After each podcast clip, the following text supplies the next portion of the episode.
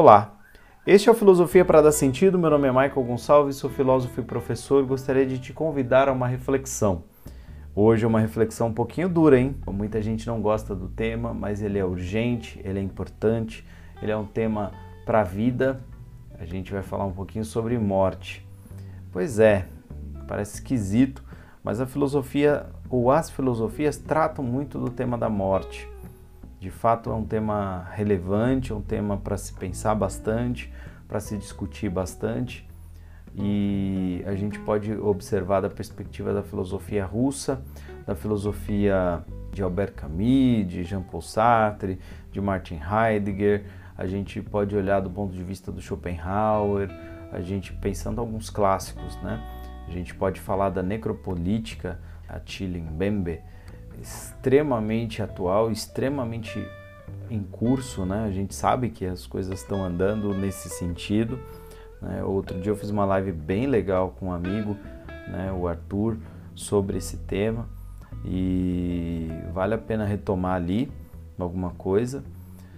Eu acho extremamente, extremamente relevante que pessoas jovens reflitam sobre o tema e que a gente, como sociedade, pense honesta, clara e seguramente sobre o tema, que possa falar sem ser necessariamente um tabu, até porque pensar a morte é pensar a vida.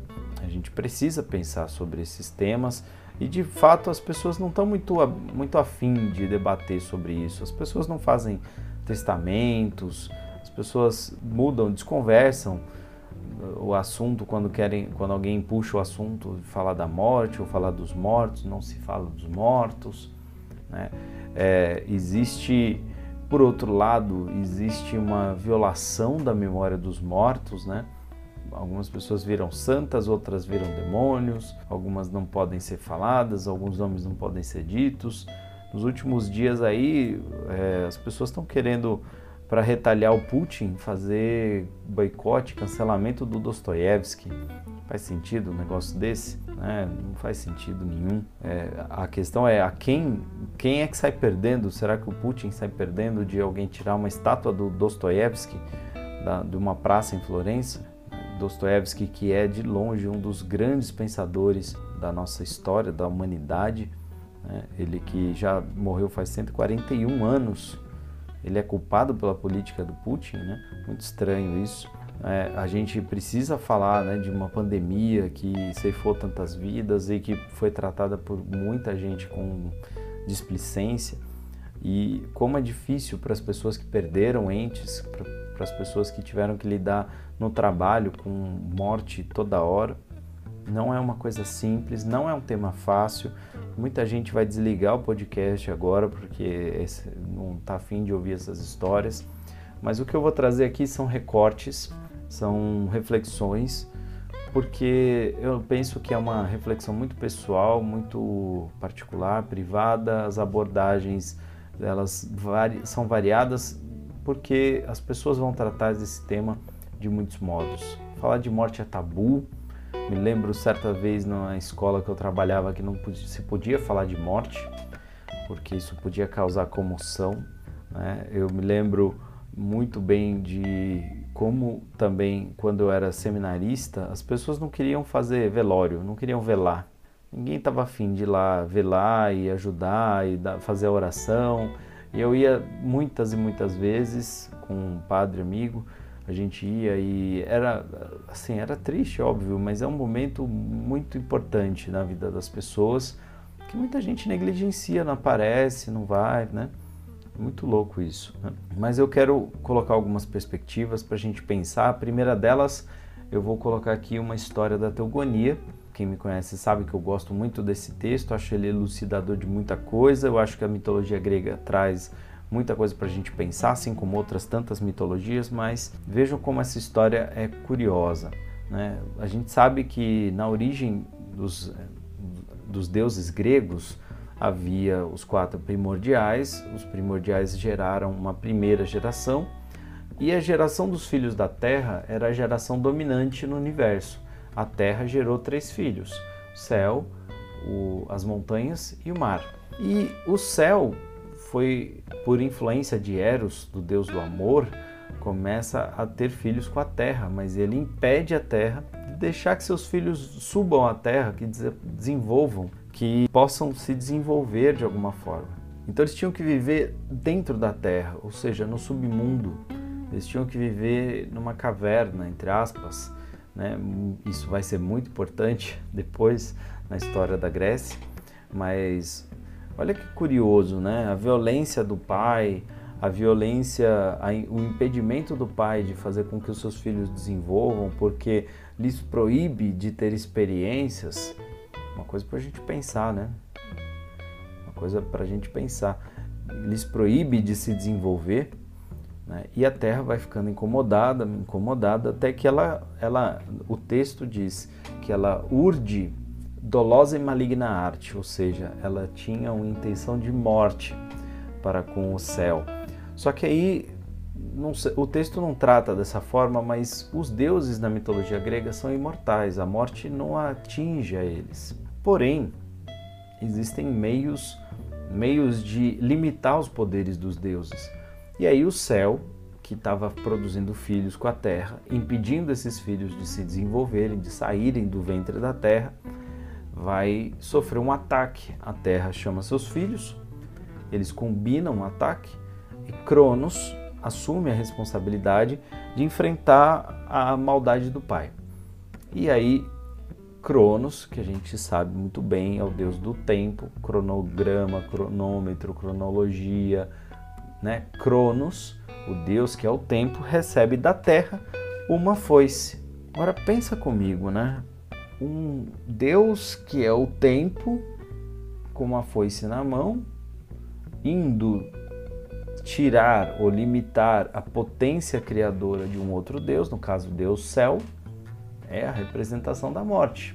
E nesse caso, a morte teria entrado no mundo pela segunda geração, pela segunda geração dos deuses. Na verdade, é, o ataque da, da segunda para a primeira geração. Né? Se a gente olhar na narrativa judaico-cristã, na Bíblia, Caim vai causar violência a Abel e Caim tem a ver com o som da forja, o som do metal, né, o ataque ao irmão. É curioso que também é a primeira geração ali, né, não, é, não são os originais, é um ataque ali numa, numa outra geração. Nesse sentido, é curioso pensar que Cronos, o tempo, a natureza do tempo é tirar de nós a possibilidade de fazer as coisas. Né? O tempo diminui a vitalidade, o tempo tira uh, de nós né, as experiências. Você tem uma aula, a aula vai acabar em 10 minutos. Você tem, você tem um compromisso, né? Se você ficar vacilando, passa o tempo e você perdeu o compromisso. Então, a natureza limitante, castradora, de recorte, de agressão, de violência do tempo é muito grande. O tempo ele, ele está sempre contra nós. Essa é a natureza violenta de Cronos e Cronos assume o lugar do céu. E esse ser violento que assume o poder agora de dominar os deuses da mitologia grega, ele assume uma atitude violenta parecida com a do pai. Então, a representação da morte, pelo menos na mitologia grega, né, ela mostra que a existência ela tem um caráter cíclico, de alguma forma. A morte não seria o fim, na visão dos gregos. Os gregos acreditavam, eles eram órficos, né? eles acreditavam na, na metempsicoses, a ideia de que a alma transmigraria por um mundo, um submundo, e poderia existir além do corpo e voltar e reencarnar. Né? os cristãos vão falar de alma imortal também, né? assumindo ali uma, uma postura platônica, uma postura agostiniana platônica, de que a alma subsiste além do corpo, continua existindo além do corpo, mas é uma outra vida. E não seria neste mundo, seria num outro mundo. Mas também a afirmação de uma, de uma possibilidade de outra de outra vida. Mas, como dizia Epicuro, quando a morte chega, eu não estou lá. As pessoas, as pessoas temem exatamente pelo fato de não entenderem, de não conhecerem. O não conhecimento ele é, ele é tão terrível quanto qualquer experiência violenta. Não conhecer, não saber, ele é, é terrível. Não saber porquê, não saber o que significam as coisas, é, é uma experiência muito difícil. E o ser humano mostra que de todas as incógnitas da existência, a morte é sem dúvida uma das mais importantes. O tema vai ficar voltando, vai voltar de muitas formas, vai voltar nas religiões, vai voltar na literatura, vai voltar nas filosofias e muitas serão as propostas e respostas para tentar lidar com essa situação. E o fato é que a maioria das pessoas não está pronta para lidar com esse tema. Né? Ninguém, ninguém tem uma, um preparo natural para lidar com esse tema. Talvez quem não sofre afetos, né?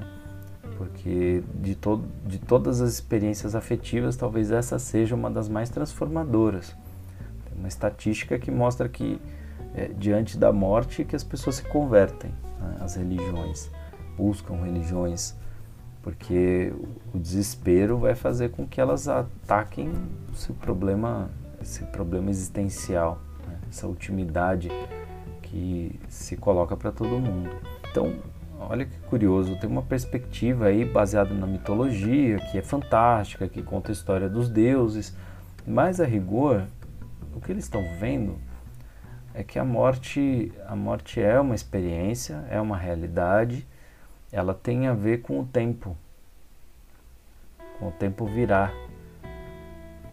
Quando acontece é sempre uma violência, nunca é uma experiência tranquila, por mais que haja algumas mortes mais tranquilas, mas é sempre uma violência, sempre uma coisa difícil. Então, se alguém vira e diz: Ah, eu não estou pronto para lidar com esse tema, para pensar sobre isso, não é fraqueza isso, é realidade. Porque, por mais que você, no, no mundo da sua, da sua mente, da sua ideia, pense que vai ser simples lidar com isso, nunca é. Né? Porque é como dizia mesmo, né? Quando quando ela existe, eu não estou. Quando eu estou, ela não existe. Quando o outro está, o problema não existe. Quando não está mais, aí o problema vem e vem avassalador. Vem com a, o problema da facticidade, o fato, ter que encarar o fato de que alguém não existe mais, de que algo não existe mais, de que alguma coisa se perdeu, alguma coisa se foi. Então é um tema realmente complicado. Alguns vão acusar o Epicuro e os epicuristas né, de serem presentistas, de serem pessoas que vão focar somente no presente e não ter nenhum senso de futuro, não ter nenhum senso de duração e que desvalorizam a morte, mas o fato é que para o Epicuro a concepção da, da vida e da morte tem a ver com a concepção de cosmos, de universo, de natureza, natureza do mundo. Eles não são os naturalistas como os, os estoicos, mas eles estão falando da natureza da realidade, que é evidente, é evidente que algumas coisas não são. O futuro, por exemplo, não é. Não existe futuro. Existe uma projeção na minha mente aqui agora para imaginar o que pode ser depois. Mas a realidade é que isso é só uma projeção. O futuro em si não existe. Não é. Será quando, quando for. Quando for o momento. E nesse momento não será futuro, será presente. Então, cara, é uma loucura, mas é, é um não ser. É um, algo que não é o que é, é o presente. Se o presente é o que existe, então é isso que tem que ter valor, porque é a coisa que realmente é alguma coisa. Não porque seja melhor, mas porque é o que temos. E o passado? O passado também é presente. Nessa visão, né? como diria o Bergson, o passado é, é aqui agora, na memória, é construção, A memória vai articulando, vai marcando e o ser hoje é uma mistura de todas as memórias, de todas as experiências vividas. Então, o passado concretamente não é mais, só existe o presente. E aí, quando o Epicuro vira e diz: é, a morte não é, a morte não é nada para nós, pois quando existimos não existe a morte, e quando existe a morte não existimos mais. Ele está falando de algo que é, não supõe a fé, ele está falando do dado concreto, que é uma certeza ou uma percepção, uma, uma reflexão simples. Por que eu deveria temer algo que eu não sei como será como experiência? Porque pode ser que não seja uma experiência, é simplesmente não ser, é simplesmente nada, é simplesmente algo que não é. Então é uma, é uma abordagem, tem gente que não gosta, tem gente que vai achar que é muito presentismo, carpe diem, viva o dia. Pode ser, mas pode ser uma forma de lidar. O que não quer dizer que o Epicuro não pensasse sobre a morte. Porque o fato é que ele fala sobre isso. Então ele pensa. Ele chegou a essa conclusão porque pensava a respeito. Ninguém formula uma, frase, um ensinamento se não tiver refletido sobre. Então a acusação de que ele só vive pelo prazer e só quer o prazer e que o prazer do momento não cabe necessariamente a esse pensador ou a pensadores com essa índole, com essa ideia, porque um verdadeiro pensador vai lidar com os problemas. Quais, quais forem esses problemas? Né?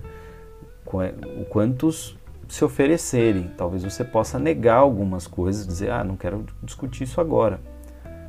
Mas, honestamente, no mundo antigo, não havia como não pensar nisso. A expectativa de vida deles era curta. Né? A maioria deles vivia menos. Os filósofos até que viviam bem, né? muitos deles até que viviam bem, mas era um problema comum. As pessoas morriam de modo muito estranho. Não é como hoje que a gente tem uma medicina super super preparada para avaliar as causas, para entender melhor as coisas. Eles simplesmente viu as pessoas desaparecerem. E é uma coisa estranha, porque hoje a gente tem registro muito das coisas, a gente fala com as pessoas o tempo todo, tem contato com as pessoas o tempo todo. No mundo antigo, as pessoas passavam anos sem se ver. Passavam, assim, era super importante ter uma notícia de que alguém está vivo, de que alguém está bem. É um negócio, um evento. Então, para eles, lidar com a morte é uma experiência totalmente diferente do que se pensa hoje. Então, quando a gente vê alguém brincar com a morte, quando a gente vê alguém simplesmente tomar decisões irresponsáveis e levar as pessoas à morte, né? como a gente tem visto com as necropolíticas, como a gente tem visto com essas guerras absurdas, é sinal de uma absurda irreflexão, falta de empatia, falta de sentimento, de racionalidade, é a banalidade mesmo, né? é a burocratização da, da experiência vivida ou de qualquer senso, né? É, é difícil, não dá nem para entender. É difícil entender o que leva uma pessoa a dar ordem de atacar um hospital de maternidade. Qual, qual é o sentido numa coisa dessa? Qual é o efeito estratégico de um negócio desse? Né? Não faz sentido. É pura violência. E aí talvez falte qualquer substrato para a gente entender essa, essa questão. Mas eu queria evocar agora a figura do Martin Heidegger para pensar um cara complexo, assim, um cara de uma vida complexa, porque o Heidegger a gente sabe que ele se envolveu com o nazismo, muita gente não queria nem que livro dele, os livros dele fossem estudados. Hoje na psicologia ele tem um papel muito importante porque algumas pessoas falaram: não, vamos ler isso aqui e descobriram que o cara escrevia muito bem, que discutia temas muito bem e ele tinha uma máxima comum que o ser humano é um ser para a morte.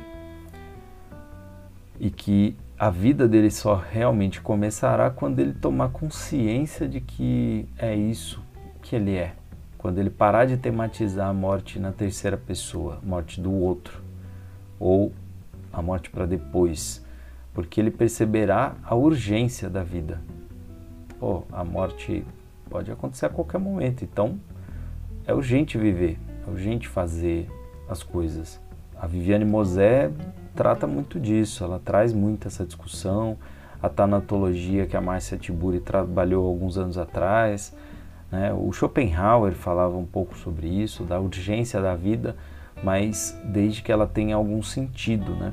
que a morte pode conferir sentido desde que você tenha a, a intenção, a percepção de que é preciso deixar marcas no mundo, de que é preciso ter uma obra, de que é preciso produzir alguma coisa, de que é preciso ter alguma responsabilidade com a vida, com o mundo, consigo mesmo. Então, para o Heidegger, ele, entende que o primeiro passo para se chegar a ser uma pessoa autêntica é ter esse senso. Então, você para de fazer coisas inúteis, coisas que você faz sem entender direito por que faz, tipo trabalhar que nem uma pessoa, é, tipo um, um escravo, né? Você, que se, se escolheu, que escolheu essa posição, como né, na sociedade do cansaço o Byung-Chul Han fala o tempo todo, né? Não precisa mais do capataz, a gente é nosso capataz mesmo. Não precisa mais do outro, a gente se coloca o, o, o cabresto. Olha eu gravando quase meia-noite aqui, cansado. Mas é, é assim, eu me, me coloco a responsabilidade de fazer e eu me cobro e vou até o fim. E é assim que a gente é com trabalho, assim é que a gente é com outras coisas. E o Martin Heidegger vai falar: bom, se você tem consciência, então talvez você, ou você, né, se você faz isso sem sentido, então aquilo não vai produzir nada de bom. Mas se você faz isso porque você vê sentido, porque você vê valor, você vai lá para aula de balé, apesar de todo mundo achar meio ridículo que você, homem, vai pôr um colan e dançar, né? ou você vai fazer, você vai finalmente assumir que você gosta de uma filosofia de vida ou de uma você vai fazer um curso de filosofia que você deixou sempre a vida inteira, você deixou para depois. Agora você fala: "Não, eu não sei se eu vou viver tanto, então, meu, vamos fazer logo esse curso, não ficar esperando para depois, porque eu depois não sei se vem" e depois, depois, depois, nunca faço. Né? Então o Heidegger vai dizer disso, isso, que se você, se você tem consciência de que a morte é uma realidade, é uma potência, é uma coisa que acontece para todos, então esse senso de facticidade te dá uma espécie de potência para viver, porque a, a consciência não servirá para outra coisa, senão para libertar para a vida, para te tirar algumas amarras, falar caramba, eu isso aqui vai acabar, então eu preciso fazer alguma coisa, eu preciso fazer agora. Então, sei lá, assim, eu, eu sou uma pessoa lenta para tomar algumas atitudes, tomar algumas decisões, mas engraçado, né? Quando acontecem algumas, algumas experiências mais duras, a gente parece que reage, né? Parece que a gente toma um, pega energia e vai para cima das coisas, né? vai para o ataque.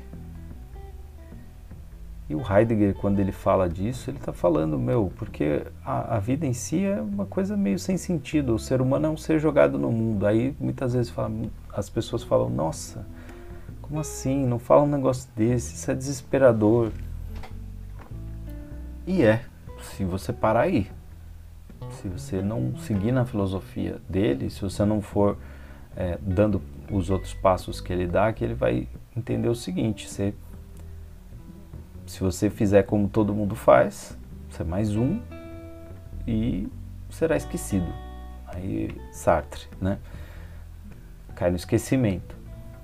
Mas se você faz uma escolha, faz uma série de escolhas, faz as coisas porque quer, porque entende a importância, aí tudo muda.